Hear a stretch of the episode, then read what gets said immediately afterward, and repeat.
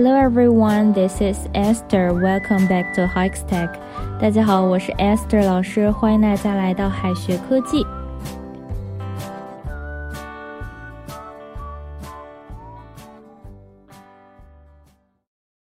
前两天呢，同事有急事儿要跟外教说，却忘了给他打电话，就跟他解释说：“I forgot calling you。”外教直接懵了哈，我没有接到电话呀，我忘了给你打电话，不能说 “I forgot calling you”。忘记做某事有两种说法，一种是 forget to do something，另外一种呢是 forget doing something，意思是不一样的。首先呢，忘了去做某事，应该用 forget to do something。这个事情忘记去做了，还没做呢。比如说哈，老师本来要去取快递的，结果忘记了，那么就要说 I forget to pick up my package. I forget to pick up my package. 那么我忘了给你打电话，就要说 I forget to call you. I forget to call you. 我忘了关门，I forgot to close the door. I forgot to close the door. 有时候明明做过的事情，事后却忘记了，那怎么说呢？ 忘记做过的事情就要用 forget doing something。比如说哈，有时候明明打了电话，却忘记自己打过，那就要说 I forgot calling you. I forgot calling you. 我忘了，我告诉过你了。I forgot telling you. I forgot telling you. Mean to do 和 mean doing 也是不一样的。那有的同学就在想了，mean to do something 是不是意味着要去做某事？mean doing something 那就是意味着做过某事。其实并不是这样哈，mean to do something 意思是打算要做某事，想做某事。这里的 mean 是意欲、打算的意思。比如说哈，老师打算给父母打个电话，就可以说 I mean to call my parents. I mean to call my parents. I mean to ask you if you want to go out with me. I mean to ask you if you want to go out with me. 我想问你愿不愿和我出去。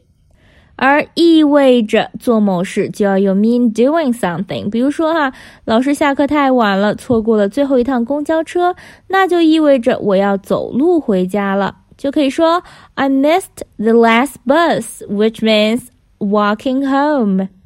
I missed the last bus, which means walking home. Losing weight means exercising more. 减肥呢意味着要多运动。Losing weight means exercising more. Go on to do 和 go on doing 也不一样。Go on 这个短语后面呢是既能接 to do 又能接 doing 的，它们有什么区别呢 ？Go on doing something 表示继续正在做的事情。比如说啊，你本来正在看书，打算休息一会儿，喝点水，再继续看。那这里的继续看书呢，就可以说 go on reading。after having a break, she went on teaching. After having a break, she went on teaching. 休息了一会儿之后呢，她又继续教书。但是呢，如果本来是在看书，休息一会儿之后去继续做别的事情了，那么就要说 go on to do something。表示一件事情做完了之后继续做别的事情，比如说看完书继续运动了一会儿，那么就是 After reading, I went on to exercise. After reading, I went on to exercise. He talked about his work and then went on to talk about his dream.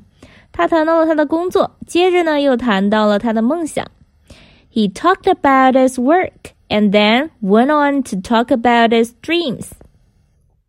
再拓展一些表达，forget that 休想，forget that, forget it, forget it 没关系，and don't you forget it 你可别忘了，and don't you forget it. Forgive and forget 意思是不记仇 ，forgive and forget.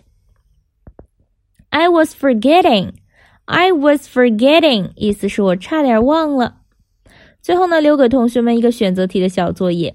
我忘记带钥匙了，应该说 I forget to bring my keys，还是 I forget bringing my keys？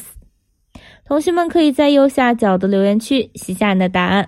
好的，以上呢就是我们今天要分享的内容了，让我们下一期再见，拜拜。